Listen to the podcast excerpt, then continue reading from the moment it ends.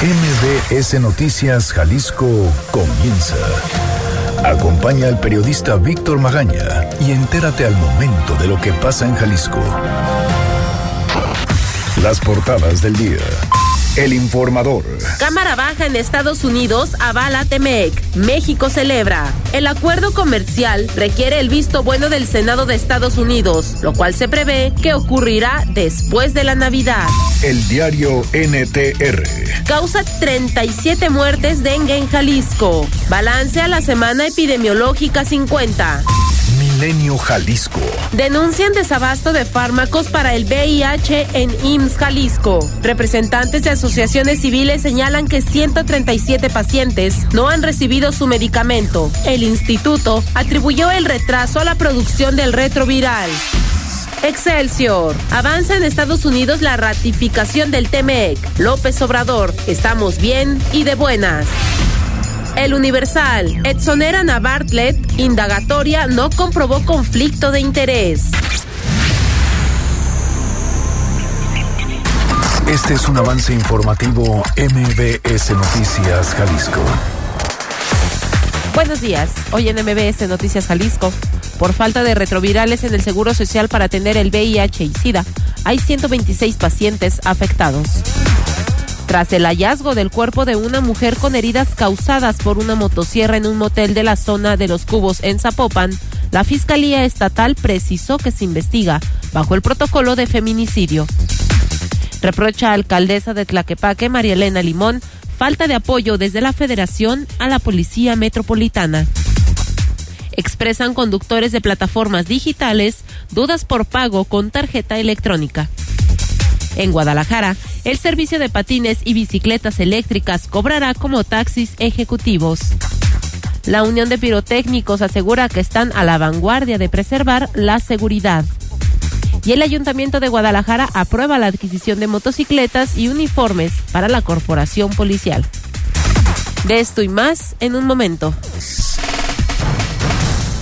Muy buenos días, ¿cómo le va? Hoy es viernes 20 de diciembre de 2019. Erika Arriaga se encuentra en la producción de este espacio informativo, Yugo López en los controles operativos. Los teléfonos en cabina son el 36 298 248 y 36 298 249. Las redes sociales arroba MBS Jalisco en Twitter, MBS Noticias Jalisco en Facebook y mi cuenta personal arroba semáforo en ámbar. Además, también ya sabe, el canal en Telegram nos encuentra como Víctor Magaña guion medio MBS. Son nueve de la mañana con dos minutos. Yo soy Víctor Magaña.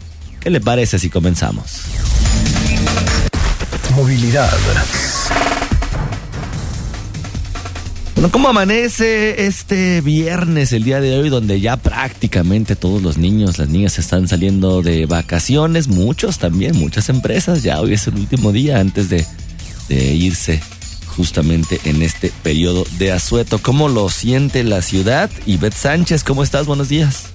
Gracias, claro que sí. Muy buenos días para todo el auditorio. Qué gusto saludarles. Esta mañana tenemos una ciudad bastante relajada en materia de movilidad, a excepción de circulaciones como Lázaro Cárdenas, donde se presenta intensa carga vehicular a la altura del Álamo. El motivo, varios choques en este punto. Si usted viene del aeropuerto con destino hacia Guadalajara, encontrará tráfico a vuelta de rueda. Excelente opción López Mateos, sin inconvenientes sur a norte y norte-sur, desde San Agustín y hasta llegar al periférico. También bastante buena circulación sobre circunvalación. Si usted viene desde Belisario Domínguez con destino hacia el Nodo Colón, muy fluido en estos momentos, sin ningún inconveniente periférico norte, prácticamente desde San Isidro y hasta llegar a la zona de Tabachines y posteriormente de Tabachines hasta Calzada Independencia, con buena opción para circular en este punto. No funciona los semáforos en héroes de Nacosari y Calle 10. La policía vial se mantiene al pendiente de este crucero. Es la información del reporte. Regresamos con ustedes. Excelente mañana. Excelente mañana para ti y Betty. Muy bonito fin de semana. Igualmente. Gracias. Salud. Oiga, por falta de, retrovila, de retrovirales en el Seguro Social para atender casos de VIH y de SIDA, hay ya 126 pacientes afectados. ¿Quién denuncia? Adrián Montiel, ¿cómo estás? Buenos días.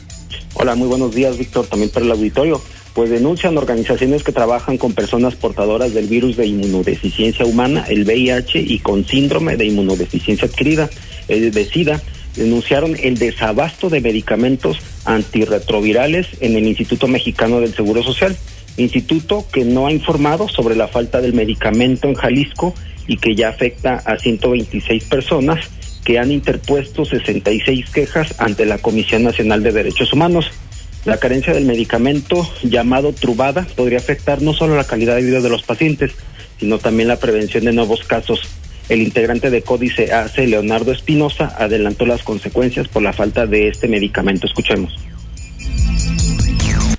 Algo que es importante es que muchas de las personas que están tomando este medicamento ya han cambiado de diferentes esquemas y tienen el riesgo de que no les funcione el tratamiento si lo toman de manera intermitente. Sabemos que además el que las personas tengan acceso a su medicamento de manera oportuna es parte de una estrategia nacional que además previene los nuevos casos de transmisión de VIH. El desabasto ya tiene mes y medio y pues afecta a 126 pacientes de la zona metropolitana de Guadalajara y también del interior del estado. A 66 quejas ante la Comisión Nacional de los Derechos Humanos se redujeron a 44, pues la intervención de este órgano eh, pues ya da 15 eh, a 15 personas los medicamentos. Las organizaciones llamaron a los pacientes y también derechohabientes del IMSS a interponer sus quejas ante la comisión, pues el Seguro Social no se pronuncia para informar o resolver la situación y que es una clara violación al derecho a la salud. Escuchemos. Si estamos hablando de un problema del Seguro Social que no tiene una postura, que no tiene una respuesta y que no ha sacado ningún comunicado al respecto, aunque los médicos sí han tratado de acompañar a los pacientes, sí les han dicho, pero la respuesta es que las autoridades los tienen maniatados que lo más que pueden hacer es acercarse con nosotros, buscar algunas pastillas de sobra entre las demás personas. Y eso no es una calidad de vida, eso no es derecho a la salud. La denuncia que ayer se hizo afuera, bueno, en las instalaciones de la delegación del IMSS Jalisco, no, bueno, propone no la respuesta de la institución, que no la ha habido en mes y medio, sino que la Comisión Nacional de Derechos Humanos aplique medidas cautelares y el contacto directo con el Seguro Social para la entrega de los medicamentos. Por último, informaron las organizaciones que los estados donde reportan desabasto del medicamento son Querétaro, Veracruz, San Luis Potosí, Guerrero y también la Ciudad de México. Pues hasta aquí reporte Víctor. Adrián, muchísimas gracias. Muy buen día, muchas gracias. Muy buenos días también para ti. Seguridad. Oiga, el día de ayer fue complicado en materia de seguridad o en materia de inseguridad, ya como usted lo quiera ver y como hemos venido pues documentando en ese espacio informativo desde hace ya varios años el incremento de la violencia. Tras el hallazgo de un cuerpo de una mujer con heridas causadas por una motosierra en un motel en la zona de los Cubos en Zapopan, la Fiscalía Estatal precisó que se investiga bajo el protocolo de feminicidio. La dependencia informó que la mujer ingresó la noche del miércoles a bordo de un automóvil de modelo reciente, pidió un cuarto y horas después, los empleados llamaron a la puerta y al no contestar, entraron y la encontraron sin vida. Además, en otros hechos, en Villa Fontana Aqua, una mujer fue localizada con un impacto de arma de fuego en la cabeza. La víctima de 22 años vestía pantalón de mezclilla azul, suéter rosa y tenis verde aqua. La policía informó que se investiga la muerte bajo el protocolo de feminicidio. En el lugar encontraron un cascajo de arma corta. Y tres hombres fueron encontrados atados de pies y manos en el camino a San Sebastián en la colonia La Calerilla del municipio de Tlaquepaque, cerca de unas canchas de fútbol. Dos fallecieron y uno sobrevivió. Un caso más, en la colonia San Antonio de Guadalajara, dos hombres y una mujer resultaron heridos tras una agresión directa a balazos. Uno de los lesionados resultó ser policía estatal que estaba en su día de descanso. Las tres personas se reportan en estado de salud estable en un puesto de socorros. Así, la sociedad, así estamos en estos momentos en la zona metropolitana de Guadalajara, en el estado de Jalisco, en el país, vamos. Pero aquí, en el tema de feminicidios, pues vamos en incremento todo 2019 y parece, ya lo comentaba yo el día de ayer, parece que seguimos sin entender absolutamente nada. Son nueve de la mañana con nueve minutos. Vamos a una pausa y regresamos. Noticias MBS Jalisco por XFM 101.1. Regresamos. Síguenos en nuestras redes sociales. MBS Jalisco en Twitter. MBS Noticias en Facebook. Seguridad. 9 de la mañana con 14 minutos. Regresamos a cabina de MBS Noticias Jalisco. Le recuerdo nuestros teléfonos en cabina 36 298 248 y 36 298 249. Luego de que no se incluyeran recursos federales para la Policía Metropolitana en el presupuesto del próximo año, la presidenta municipal de Tlaquepaque, María Elena Limón García, expresó su inconformidad porque a su consideración no se le dio su lugar a Jalisco, pese al compromiso del secretario de Seguridad Pública Federal, Alfonso Durazo, de apoyar a esta nueva institución. Limón García defendió que este ha dado resultados en el modelo de coordinación implementado desde septiembre. Hay que escuchar, bueno, modelo que ella no quería, por cierto. Ahora sí hay que escucharlo y que además teníamos el aval de Durazo y cuando se creó, cuando se firmó, él estuvo aquí con nosotros y creo que pues es una mala estrategia para el presidente de la República que a Jalisco lo vea eh, con ojos que no nos favorecen. Pues lamentable que no le den a Jalisco el lugar que merece, somos la segunda capital del país y creo que aquí son malentendidos políticos, creo que deben de rectificar. Limón García manifestó que en el caso de otros fondos federales como el Fondo de Aportaciones para el Fortalecimiento de los Municipios, el Fortamun, se logró revertir la disminución, así que no presentarán problema para el pago de nómina de sus policías, pues los 480 millones de pesos asignados se van a destinar en su totalidad a ese fin.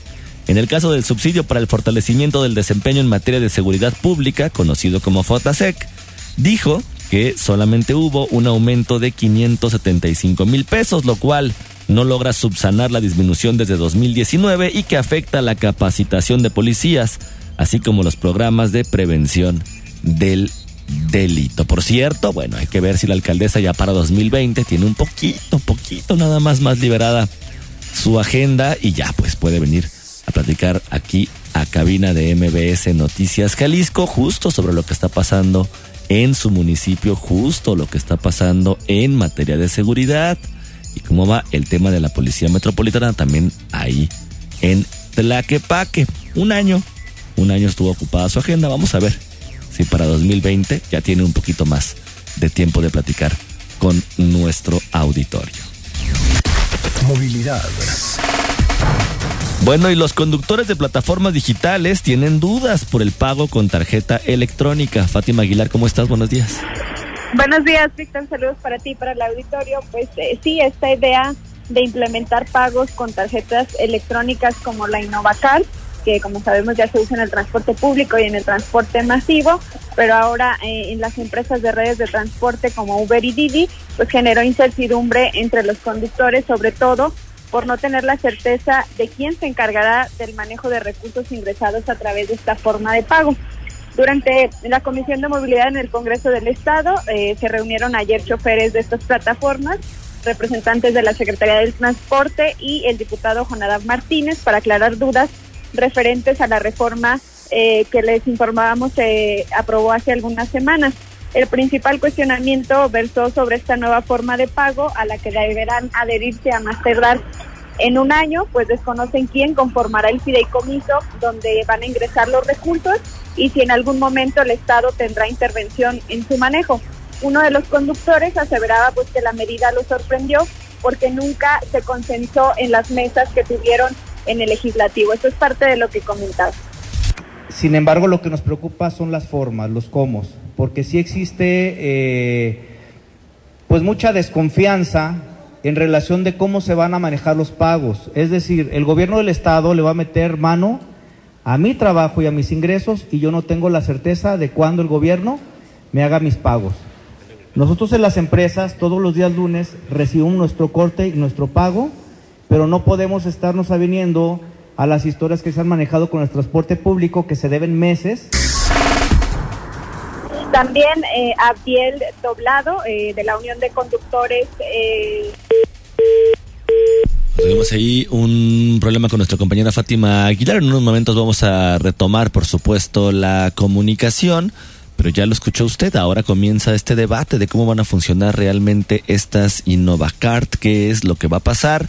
Los choferes de estas plataformas de ERT, bueno, pues están ahí dudosos, dudosos de cuál va a ser justamente esta, pues esta forma de pago y quién se va a hacer finalmente responsable. Retomamos la comunicación, Fátima Aguilar, te seguimos escuchando. Gracias, Víctor. Lo que les comentaba es que Abdiel Doblado, que es también representante de la Unión de Conductores de Guadalajara y que tiene agrupado a más de 3.000 conductores, aclaraba pues que no están en contra de pagos electrónicos que ya se hacen, por ejemplo, a través de tarjetas de débito o de crédito. Lo que les brinca es que sea mediante las tarjetas de prepago Innovacar por los retrasos, como ya escuchábamos, que ha presentado en los pagos al transporte público. Aunque no se les informó la conformación del fideicomiso, porque según esto todavía no se llega a ese proceso, la directora de planeación del, de la Secretaría del Transporte, Mariana Bulos Rodríguez, les aseguró que no será el mismo que el del transporte público. A su vez, Jonadab Martínez añadió que en ningún momento habrá intervención del Estado y las empresas pues tendrán libertad para elegir al proveedor que quieran, no exclusivamente Innovacar, eh, solamente con la condición de que sea compatible con el sistema del gobierno estatal y esto es parte de lo que comentaba el diputado. La empresa recauda el costo del servicio, se cobra la comisión proporcional por cada empresa a los conductores y el, y el resto se lo manda al conductor. Así de sencillo. ¿En ningún momento interviene el Estado? El gobierno del Estado no interviene, como hoy en día, como hoy en día pasa con el transporte colectivo. El gobierno no tiene nada que ver porque el, el usuario paga, va a una caja concentradora bancarizada y en este caso sería la empresa de red de transporte la que cobre su comisión o tome su parte proporcional y lo demás lo transfiera a los conductores. Pero lo que yo estaré empujando es de que la dispersión de su recaudo de, de servicio sea al día. Eh, bueno, lo que sí se les especificó es que esto sí tiene toda una intención de eliminar poco a poco el pago en efectivo para seguridad de los conductores, pero no una prohibición de esta forma en lo inmediato. En la sesión también se aclaró que solamente los nuevos usuarios eh, tendrán que registrarse con una identificación oficial o la CUR y entre los que ya están dentro de este, de este modelo de transporte se tendrán seis meses para la depuración del padrón con la posibilidad de que las empresas pues conserven a aquellos usuarios ya identificados por ser constantes y además la implementación del botón de pánico finalmente será paulatino porque el diputado aceptaba que ahorita el sistema de videovigilancia C5 pues no tiene ni siquiera capacidad para monitorearlo y es parte de lo que se informó ayer y pues esto es el reporte Víctor. Fátima, muchísimas gracias. Gracias, buen día. Buenos días también para ti. Oiga, ya le platicábamos ayer, a partir de hoy los tapatíos podrán usar los sistemas de transporte individuales en red, como patines o scooters y bicicletas eléctricas, además también bicicletas sin anclaje. Un modelo de transporte que será aprobado durante tres meses y que cobrarán una tarifa parecida a la que cobran los taxis ejecutivos. La directora de movilidad, Libertad Zavala, comparó el costo de los patines con estos tipos de servicios. Escuchemos. Es que en realidad estos sistemas, como están asistidos y van a una velocidad de 20 kilómetros por hora, con quien compiten es con los sistemas de taxis privados. Entonces eso equivale la distancia, la distancia y el tiempo, bueno, el tiempo no porque lo bajan, la distancia y el costo con las plataformas de taxis privado, las empresas de los steers, ya sea de patines eléctricos o de bicicletas, compiten. Ese es su mercado. Para usar los vehículos Flow, Beard, Frog, Green y Movo, se, deberá bajar la aplicación en el teléfono celular y dar de alta una tarjeta bancaria. La tarifa tiene un banderazo de entre 5 y 15 pesos y un costo por minuto que también explica Libertad Zavala. Tienen esta modalidad tiene un costo primero por un banderazo de salida y después un costo por cada minuto recorrido. Cada empresa es libre de, poner y de cobrar sus, sus costos. Al final se, se van a autorregular en el camino. El precio será diferenciado entre cada empresa y se estima que el minuto tenga una tarifa de 2 pesos, es decir, por cada hora el usuario gastará en promedio 120 pesos. Todavía no hay puertos que se estarán socializando y se prevé una estrategia de seguridad para que no ocurran atracos parecidos a los ya reportados en Zapopan. El polígono de prueba es en las zonas de la Glorieta Chapalita, Providencia, el Parque Agua Azul, los Arcos del Milenio, Paseo Alcalde, el Corredor Chapultepec y La Minerva. Son 9 de la mañana con 22 minutos. Vamos a ir a una pausa. Regresando, ya sabe, toda la información deportiva. Además, además cómo va a estar el fin de semana en materia ambiental. Ahorita le platico. Víctor Magaña está en XFM 101.1. Estamos de vuelta con la información más importante a nivel local. El tiempo.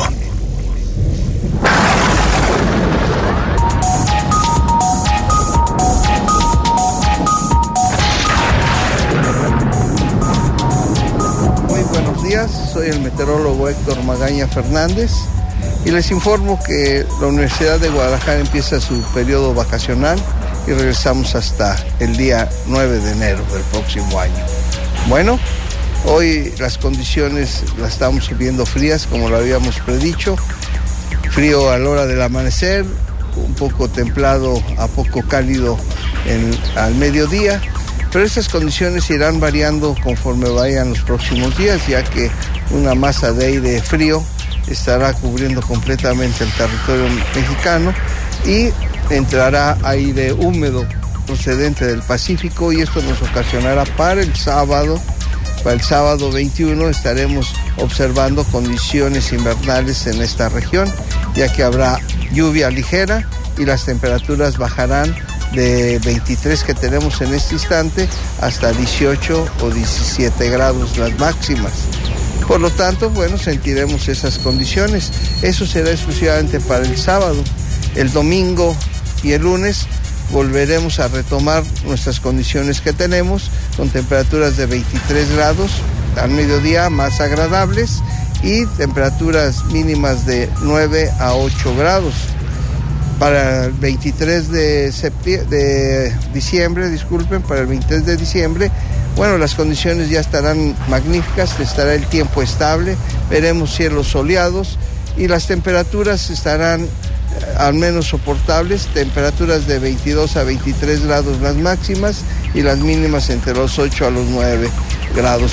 Por lo tanto, yo espero que puedan disfrutar esta temporada de navideña y esperamos que en los próximos días continuemos con tiempo estable. Las temperaturas se van a volver a restablecer. Gracias. Los deportes. ¿Qué sucedió en materia deportiva esta semana y qué es lo que viene? Timmy Horta nos platica.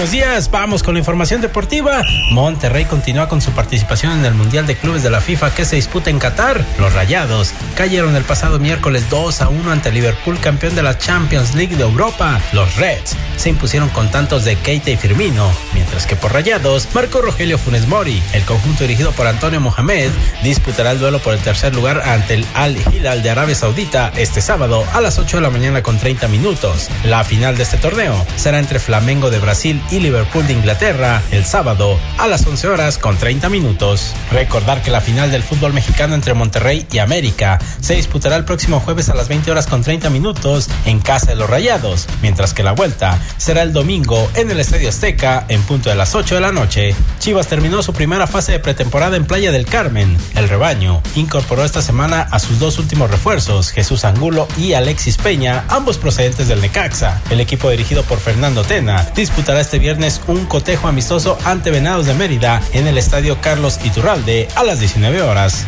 Atlas anunció al argentino Luciano Acosta como su nuevo refuerzo de cara al clausura 2020. El volante ofensivo llega procedente del DC United de la MLS. Acosta se sumará a las filas rojinegras a partir de enero del 2020, cuando finalice su contrato con el equipo norteamericano. León en Negro se medirá este viernes al conjunto de las Águilas del América en las instalaciones de Cuapa, duelo que servirá para que los capitalinos se mantengan en ritmo de cara a la final y de preparación para los melenudos rumbo al clausura 2020 de la Liga de Ascenso. El Consejo Municipal del Deporte de Guadalajara entregó el Mérito Deportivo 2019 a atletas como Viviana Aceves de natación, Mariana Arceo de pentatlón moderno, Laura Puentes de frontón, Aceret Setter de boliche o Jesús Castillo de powerlifting fueron algunos de los galardonados. En total, fueron 20 atletas premiados, quienes recibieron medalla, diploma y estímulo económico. También hubo menciones honoríficas para 23 atletas.